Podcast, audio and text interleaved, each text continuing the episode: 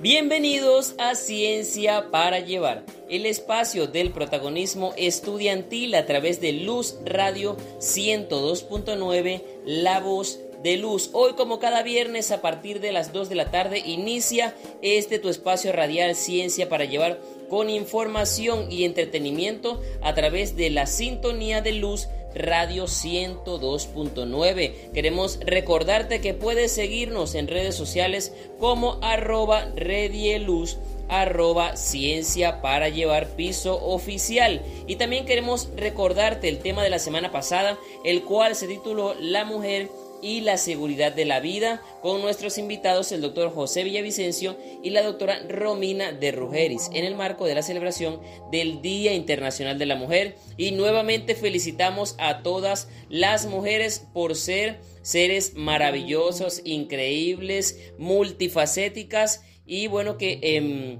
representan un gran rol en la sociedad. Y bueno, nuestro tema del día de hoy se titula Héroes en Pandemia, conmemorando el Día del Médico Venezolano. Queremos honrar y aplaudir a los médicos en este día y por ello tenemos invitados especiales para conversar sobre el rol del médico en el día de hoy en Venezuela. Eh, nuestros invitados son el doctor Sergio Osorio, decano de la Facultad de Medicina de Luz, el doctor Dilmo Inestrosa, jefe de la Unidad de Cirugía hepatobiliar pancreática del Hospital Universitario de Maracaibo y la doctora Joanely López, adjunta de Medicina Interna y área de COVID del Centro Clínico La Sagrada Familia. Así que este programa va a estar increíble, no se aparten de la sintonía de Luz Radio y de Ciencia para Llevar. No podemos avanzar con el tema sin antes escuchar a nuestra compañera Adrián Nichaparro quien anuncia los créditos.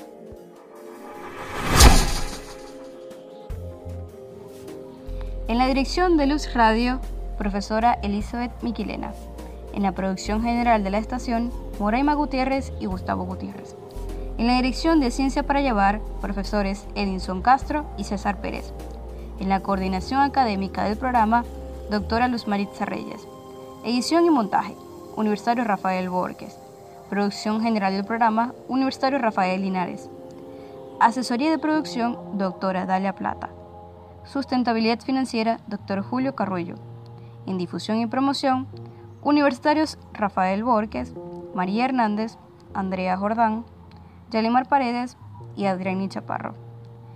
Y ante los micrófonos, los universitarios María Sanabria, Daniel Sanabria, Adrián Chaparro y Rafael Linares. Y bueno, y el día de hoy, como mencioné anteriormente, nuestro tema se titula Héroes en Pandemia, conmemorando el Día del médico venezolano, porque queremos honrar y felicitar a todos los médicos de nuestro país, quienes se encuentran actualmente en la línea, en la primera fila de batalla contra esta pandemia, contra el COVID-19. Así que vamos eh, ahora con nuestro compañero Daniel Sanabria, quien nos va a comentar por qué se celebra el Día del Médico. A ver, Daniel, cuéntanos qué tienes que decirnos el día de hoy.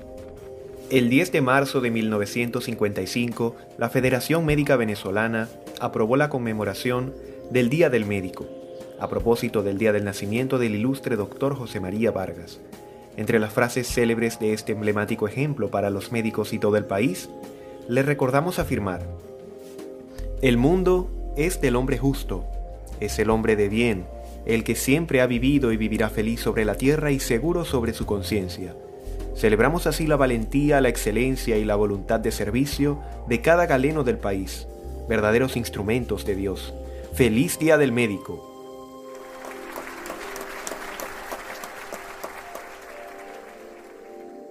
Así es, Daniel, el Día del Médico Venezolano se conmemora en honor al doctor José María Vargas, quien fue el segundo presidente de Venezuela. Y también cabe destacar que el día de ayer, 11 de marzo, se conmemora el Día Mundial del Riñón, el cual tiene el objetivo de crear conciencia y reducir el impacto de la enfermedad renal en toda la población mundial. Para continuar con el programa vamos con la pregunta de la semana, luego con buena música y en el próximo segmento recibimos a nuestros invitados especiales.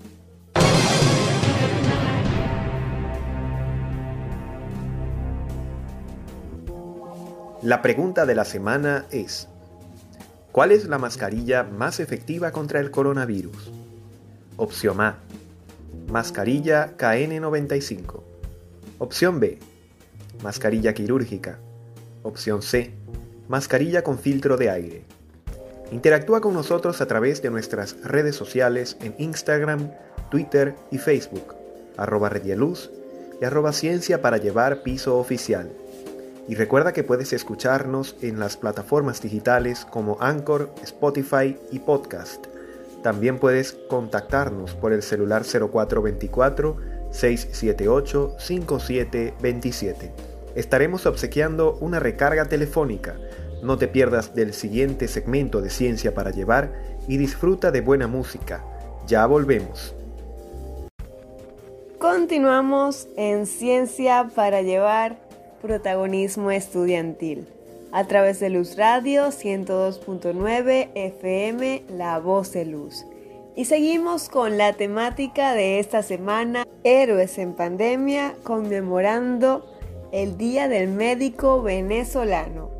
Y para seguir desglosando esta temática tan importante y de alguna manera continuar homenajeando ese valor que tienen nuestros héroes en pandemia, vamos a dar la bienvenida a nuestro primer invitado.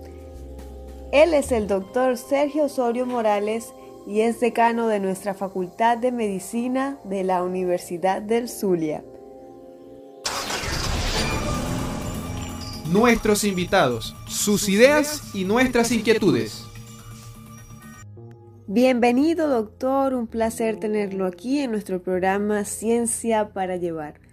Para comenzar a conversar un poco sobre este homenaje a los héroes en pandemia venezolanos, me gustaría que nos comentara qué significa para usted la celebración del Día del Médico en el marco de esta pandemia.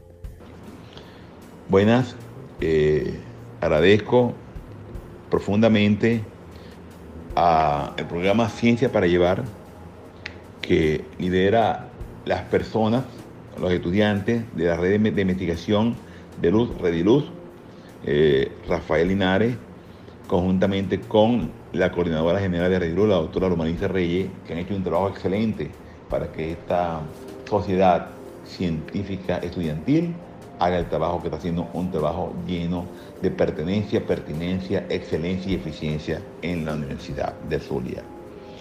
El ser médico es una cuestión pues vital para mí, para mi persona como médico. Yo creo que si hubiese nacer volvería a ser médico porque la medicina representa un apostolado. Y representa un apostolado porque las personas que somos médicos sabemos que tenemos que ser amigos, tenemos que ser consejeros, tenemos que ser ese padre, ese hermano de, los pacientes que tienen cualquier patología para que, para que se combata y para que ese paciente se, se sienta en confianza y se sienta en las mejores condiciones y así pues tratar de resolver el problema que pueda tener. Eh, este día 10 de marzo, Día del Médico, se celebra en conmemoración del, natalicio del doctor José María Vargas, quien fuera el segundo presidente de la República de Venezuela y que además fue profesor universitario en la Universidad Central de Venezuela y fue uno de los cofundadores de esa extraordinaria universidad. Eh, em, realmente, pues, para nosotros, en la Facultad de Medicina, como gerente, como decano que soy, es vital em, producir y generar la graduación de estudiantes de una de las escuelas de las cuatro que tiene la Facultad de Medicina, como son los estudiantes que egresan allí como médicos cirujanos, porque son los que van a ir como soldados a batallar contra la enfermedad que atormenta a los mm, miembros de las comunidades, a los miembros de las sociedades, a los miembros de la familia, que es la unidad básica en toda comunidad y en toda sociedad, sociedad tanto en el municipio de Maracaibo como en Maracaibo como ciudad, al igual que en todos los municipios que acá, nos arropan en el estado Zulia, en Venezuela y en el mundo. Excelente, de verdad que la labor de los médicos es esencial y más aún la de los estudiantes de medicina de nuestra muy ilustre Universidad del Zulia y de todas las universidades de Venezuela que se forman para salvar vidas. Bien, ¿Cuál sería su mensaje para los profesores universitarios de la facultad que usted preside? También para los especialistas que están en los hospitales. Para los estudiantes que esperan para seguir su formación académica y para todos los profesionales de la salud en general. Mi mensaje para los profesores universitarios y sobre todo los de la Facultad de Medicina, la cual tengo el honor de presidir o de ser decano por 12 años y, ya eh, meses, vamos a rumbo a los 13 años, es que sigan formando con pertenencia y pertinencia, eficacia y eficiencia a los estudiantes de las cuatro escuelas que hacen vida en esta facultad, que son medicina, bioanálisis, nutrición y dietética y enfermería. Y en, el momento este, y en este momento que nos referimos a los médicos, sobre todo a la escuela de medicina, hay que tener mucho ahínco, sobre todo por las dificultades que estamos pasando desde el punto de vista económico como, como profesores que somos, por las dificultades que tenemos inclusive para transportarnos por el problema del combustible, por las dificultades que tenemos por la misma pandemia, por problemas sanitarios que existen y hay que tratar de sobrepasar y tener fortaleza para que todo esto se pueda solucionar. Por otro lado, quiero decirles que nosotros estamos en ese, en ese ámbito, estamos en esa orientación, porque los profesores de la Facultad de Medicina adoran a su facultad y sobre todo nuestra máxima motivación son nuestros estudiantes. Yo soy decano porque soy profesor y soy profesor porque doy clases en mi facultad y para dar clases tengo que tener estudiantes. Y nuestros estudiantes son el baluarte principal que en salud nosotros tenemos como vanguardia, que somos como Facultad de Salud conjuntamente con la Facultad de Odontología. La Facultad de Medicina es la facultad que sabe dar docencia, investigación, extensión y administración en el campo de la salud, porque es una facultad que es ícono en Venezuela y hemos tenido la mayor cantidad de estudiantes que son PEI, de estudiantes que son PPI y de estudiantes investigadores y en docencia y extensión siempre hemos sido los número uno en Venezuela.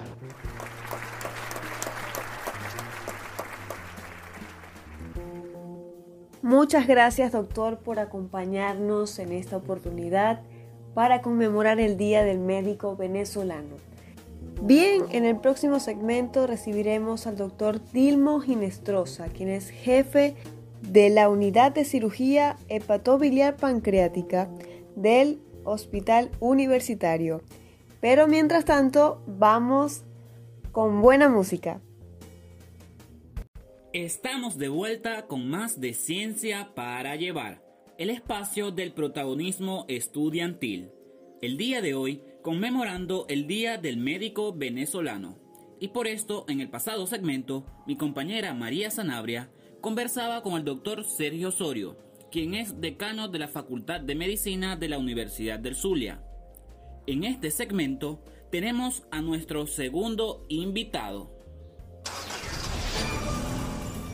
Nuestros invitados, sus ideas y nuestras inquietudes. Demos la bienvenida al doctor Dilmo Inestrosa, quien es jefe de la unidad de cirugía hepatobiliar pancreática y trasplante de hígado del Hospital Universitario de Maracaibo. Doctor honoris causa de luz, profesor titular de la Facultad de Medicina, acreedor de la Orden Francisco de Miranda en su primera clase. Realizó el primer trasplante de hígado en Venezuela en el año 1998 y es coordinador del equipo de separación de siamesas del Hospital Universitario, quienes hasta el momento han hecho dos separaciones exitosas. Todo un personaje del sector salud de Venezuela. Doctor Dilmo, para usted como médico y como ser humano, ¿qué significado tiene la celebración del Día del Médico Venezolano y del Día Mundial del Riñón en el marco de esta pandemia por SARS-CoV-2? Feliz día. Gracias a todos los radioescuchas y mis, eh, un gran abrazo. Y lo primero es que no dejen de cuidarse contra esta enfermedad letal, esta pandemia que nos está azotando. Cuidémonos, mantengamos la distancia social, las medidas higiénicas, no dejen de usar tapabocas y lavarnos las manos y cuidar a sus familiares, cuidarse ustedes mismos.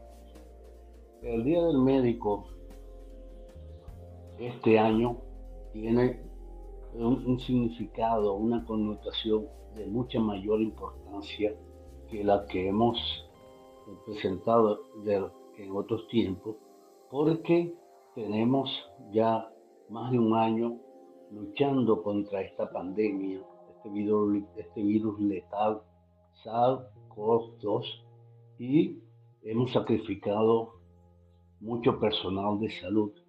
Nos mantenemos, nos mantenemos en primera fila en la lucha contra esto. Y estoy seguro que lo vamos a vencer y no vamos a desistir de estar en esto. Pueden estar ustedes orgullosos del personal médico no los vamos a abandonar. Con respecto a las enfermedades del Día Mundial del Riñón, al igual que otras enfermedades, no podemos dejar de atender a los pacientes que presentan otro tipo de patologías, como las enfermedades malignas las enfermedades infecciosas, a los niños, a las enfermedades, a las parturientas, las complicaciones que pueden presentar las intervenciones quirúrgicas. Pero sabiendo siempre que eh, tiene prioridad eh, el tratamiento y la prevención de eh, la, SARS-CoV-2, la pandemia. Así es, doctor Dilmo.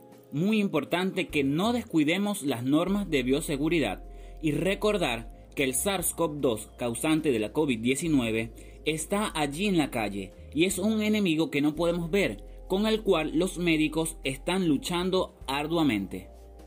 Doctor, ¿podría comentarnos cómo fue su experiencia al desarrollar el primer trasplante de hígado y riñón en Venezuela? En lo referente a trasplante de hígado, bueno, esta fue una experiencia bien importante en mi vida y, fue algo bien planificado, puesto que yo había perdido a mi madre y a mi padre por eh, cirrosis hepática de diferente etiología eh, y sabía que en la Universidad de Pittsburgh el doctor Thomas Starr se estaba desarrollando de una forma exitosa este tratamiento quirúrgico. Me puse en contacto con ellos y eh, me aceptaron. Fui y realicé un fellowship con ellos con, utilizando mis propios recursos. Una vez que vine a la ciudad, eh, conseguí el apoyo del doctor Bernardo Rodríguez Iturbe, jefe de la unidad de trasplante de riñón, y el doctor Enrique Ferrer, jefe, eh, quien era el director del Hospital Universitario Maracay. Bueno, fue una labor bien importante, fue algo difícil, pero conseguí un grupo de, de gente, la mayoría de ellos residentes de posgrado del Servicio Civil General, entonces los entrené y para el 28 de septiembre de 1991 realizamos el primer trasplante de hígado de Venezuela.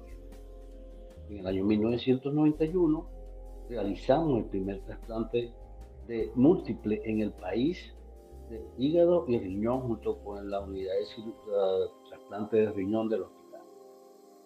Posteriormente pues, creamos la unidad de cirugía hepatoviropancreática y trasplante de hígado en el hospital universitario, que es la única eh, unidad que, engloba todos estos eh, todas eh, estas patologías en una sola unidad y en un hospital público en el país. Todavía seguimos activos, pero con un receso que ha sido obligado debido a que estamos en esta época de pandemia. Pueden tener por seguro que una vez que nos reintegremos a nuestra actividad habitual, la cual sabemos que va a ser lentamente, de una forma lenta, pero que va a ser menos difícil levantarlo porque ya tenemos todos los pasos anteriores realizados para ponerlo en funcionamiento completo para el beneficio de la comunidad. Vaya, toda una hazaña médica y un gran desarrollo, no solo de este primer trasplante de riñón en Venezuela, sino de la unidad de cirugía hepatobiliar pancreática del Hospital Universitario de Maracaibo. Muchas gracias por sus respuestas, doctor Dilmo. En el siguiente segmento seguiremos conversando con usted sobre la cirugía de separación de las siamesas. Por los momentos vamos con buena música. Ya volvemos, no te despegues de Ciencia para Llevar, el espacio del protagonismo estudiantil. Estamos de vuelta aquí en Ciencia para Llevar a través de Luz Radio 102.9 FM, La Voz de Luz. Y seguimos conversando con el doctor Dilmo Ginestrosa, que en el segmento anterior nos comentaba un poco sobre su trayectoria como médico venezolano, a propósito del Día del Riñón. Ahora bien, para dar continuidad a esta temática tan interesante, ¿qué puede comentarnos luego de la ejecución de dos separaciones de siamesas de forma exitosa? Las gemelas unidas que conocido mundialmente como siamesas. Esto ha sido una experiencia muy excitante para nuestra unidad de cirugía patriótica en el hospital y en general para el Hospital Universitario Maracaibo que se ha convertido en centro piloto para referencia de, estos pacientes. Pues eh, en este caso, ¿verdad? nosotros tenemos experiencia en dos separaciones exitosas de gemelas que se presentaron con 12 años de diferencia en el tiempo para ellos. Ambas gemelas estaban unidos por el pecho y el abdomen, conocido como toracopagus. Después de ser estudiado de una forma meticulosa, tanto por nuestros servicios en el hospital como por los servicios de la colaboración de los servicios de imágenes y otros especialistas eh, que, que, no trabajan en el hospital, sino que trabajan en clínicas privadas, una colaboración que fue eh, completamente sin ningún beneficio económico, pudimos llegar a la conclusión de la que podíamos separar. En ambos casos, estos pacientes estaban unidos principalmente por el hígado, por lo cual nuestra unidad de cirugía patológico-pancreática, tuvo un rol eh, primordial en esta separación quiero hacer énfasis de que aquí, si en algo es importante la, la colaboración de todos los grupos de, especialidades que trabajan en el hospital, es en este caso. Y en, estos casos, por favor, estos pacientes fueron separados exitosamente y actualmente hacen una vida sana. Esto es un, procedimiento en el cual muy pocos hospitales en el mundo tienen experiencia y nuestro hospital universitario, con colaboración de la universidad, los grupos de posgrado, hemos llegado a, realizar este procedimiento y estoy seguro que lo seguiremos así. Fue una experiencia bien excitante y gratificante para todos los que participamos en ella. Así es. De verdad que como usted bien comenta, fue una experiencia que requirió de la colaboración de varios profesionales de la salud, que en conjunto pudieron lograr con éxito la separación de las siamesas. Por último, ¿qué mensaje le daría a todos esos estudiantes que se encuentran en su proceso de formación, tanto en pregrado como especialistas, y también a los profesores, sobre los cuales reposa la responsabilidad de seguir formando profesionales de la salud de calidad en medio de tantas circunstancias difíciles. Sabemos que en los últimos años hemos tenido la emigración de muchos cerebros en todas las especialidades pero que nosotros lo vemos mucho más importante aún en el área de la salud. Bueno, en primer lugar, tenemos los suficientes eh, la inteligencia de nuestros estudiantes de pre y posgrado para ser, eh, llegar a un nivel médico adecuado, importante y superior. Además, todavía quedamos en el país suficientes médicos con capacidad que tenemos la responsabilidad de formar las nuevas generaciones y que no permitan que el nivel de educación, destreza,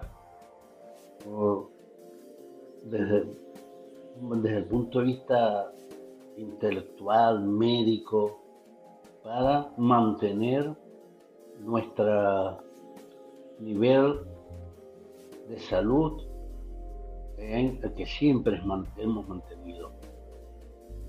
Estoy seguro que nuestras universidades aceptan este reto y que llegaremos a un final feliz. También soy de los que cree que muchos de estos cerebros que han partido del país volverán para seguir con nosotros esta, esta meta que nos hemos eh, eh, pactado en el tiempo.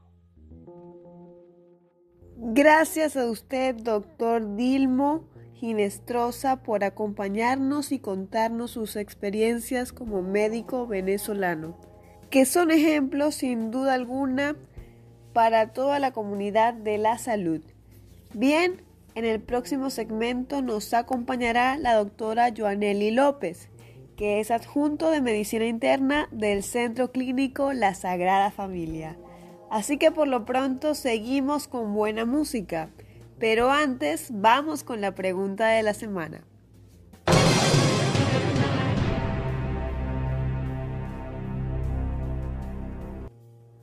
La pregunta de la semana es, ¿cuál es la mascarilla más efectiva contra el coronavirus? Opción A, mascarilla KN95. Opción B, mascarilla quirúrgica. Opción C, mascarilla con filtro de aire. Interactúa con nosotros a través de nuestras redes sociales en Instagram, Twitter y Facebook, arroba Redieluz y arroba Ciencia para llevar piso oficial. Y recuerda que puedes escucharnos en las plataformas digitales como Anchor, Spotify y Podcast. También puedes contactarnos por el celular 0424 678 5727. Estaremos obsequiando una recarga telefónica. No te pierdas del siguiente segmento de Ciencia para Llevar y disfruta de buena música. Ya volvemos.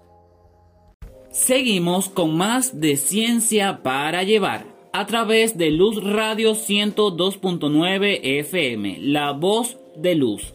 Hoy con el tema Héroes en Pandemia, conmemorando el Día del Médico Venezolano.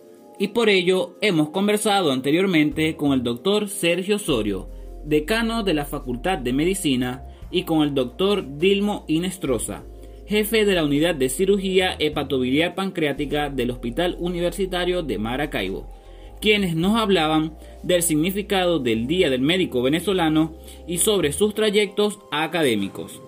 En este segmento tenemos nuestra última invitada del día de hoy, con quien conversaremos sobre la automedicación y los protocolos de tratamiento del COVID-19.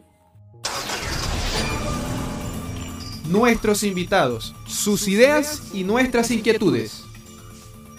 Bienvenida, doctora Joanely López, quien es médico cirujana especialista en medicina interna, especialista en metodología de la investigación, doctora en ciencias médicas, jefa del Servicio de Medicina Interna del Hospital Central de Maracaibo y adjunto de Medicina Interna y del área de COVID-19 del Centro Clínico La Sagrada Familia. Doctora, en cuanto a automedicación, cómo influye en el organismo, en la salud general y en el riesgo de contraer SARS-CoV-2. Muy buenas tardes, para mí realmente es un placer y les doy las gracias por la invitación a Luz Radio FM 102.9.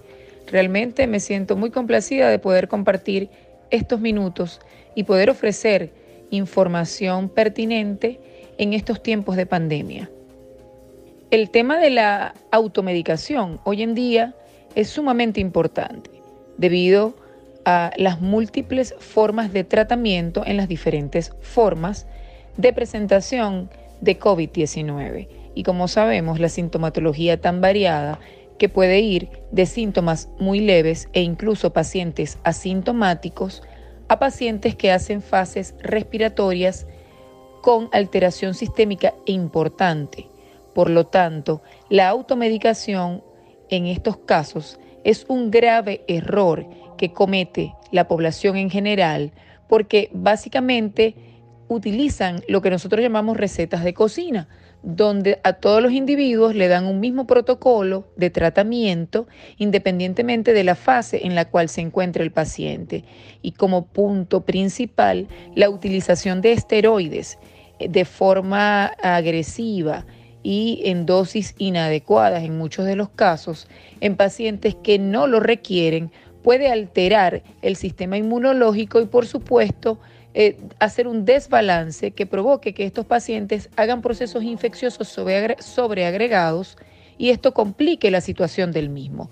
Por lo que hago un llamado a la población para hacerles ver la importancia de no utilizar la automedicación. Consulte al médico.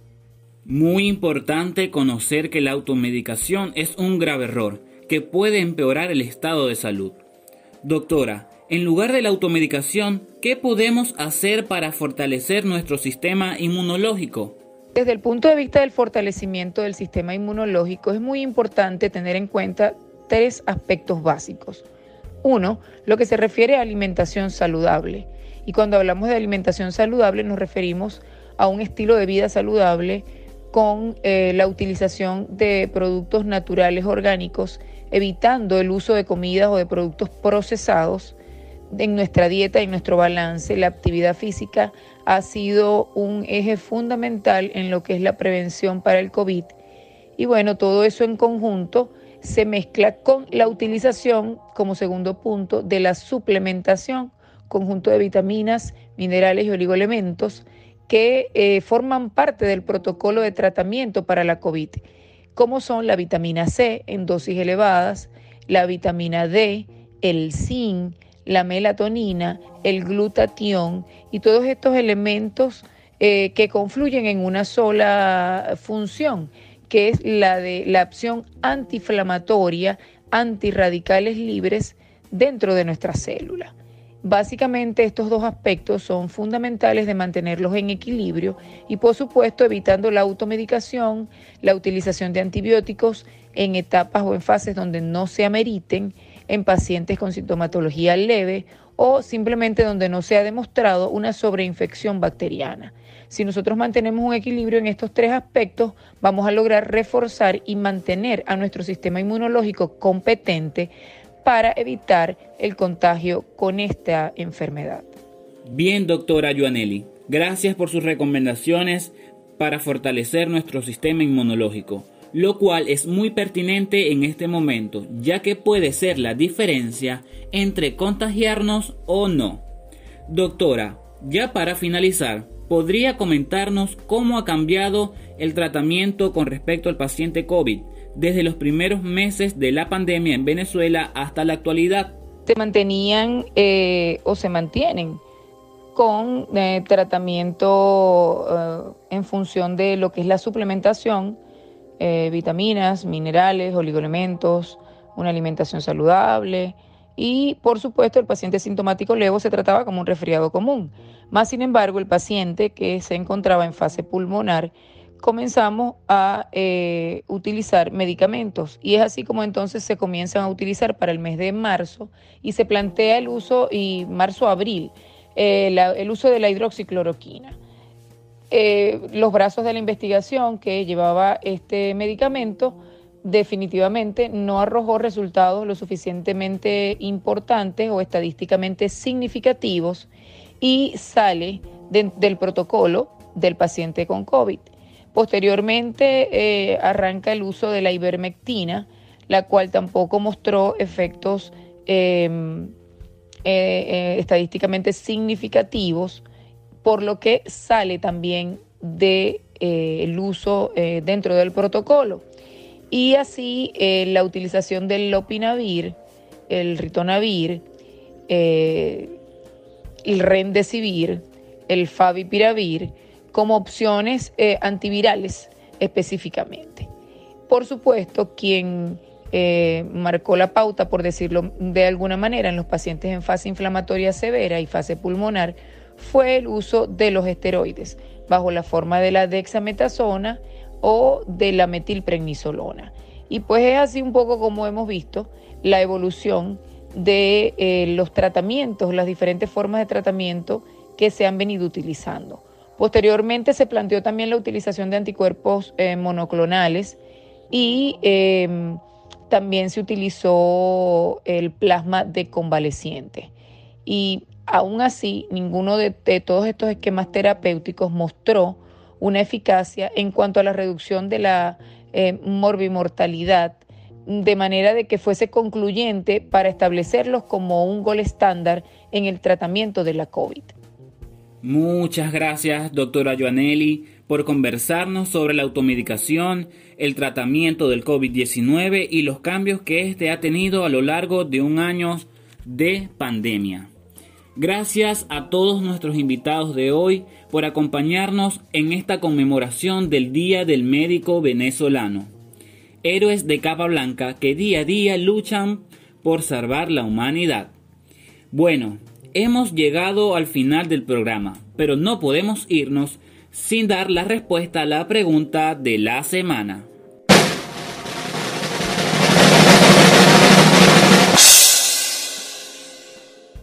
Y la respuesta a la pregunta de la semana es opción A, mascarillas KN95, las cuales son recomendadas por la Organización Mundial de la Salud. Recuerda el uso adecuado de la mascarilla, la cual debe tapar totalmente tu nariz y boca hasta el mentón. Hemos llegado al fin del programa del día de hoy. Agradezco nuevamente a todos los invitados que nos acompañaron y a todo el equipo que hace posible este programa. Te recordamos que puedes escucharnos a través de Anchor, Google Podcast y Spotify. También puedes seguirnos en redes sociales como arroba Luz y arroba Ciencia para llevar piso oficial. Hasta la próxima semana. Chao, chao.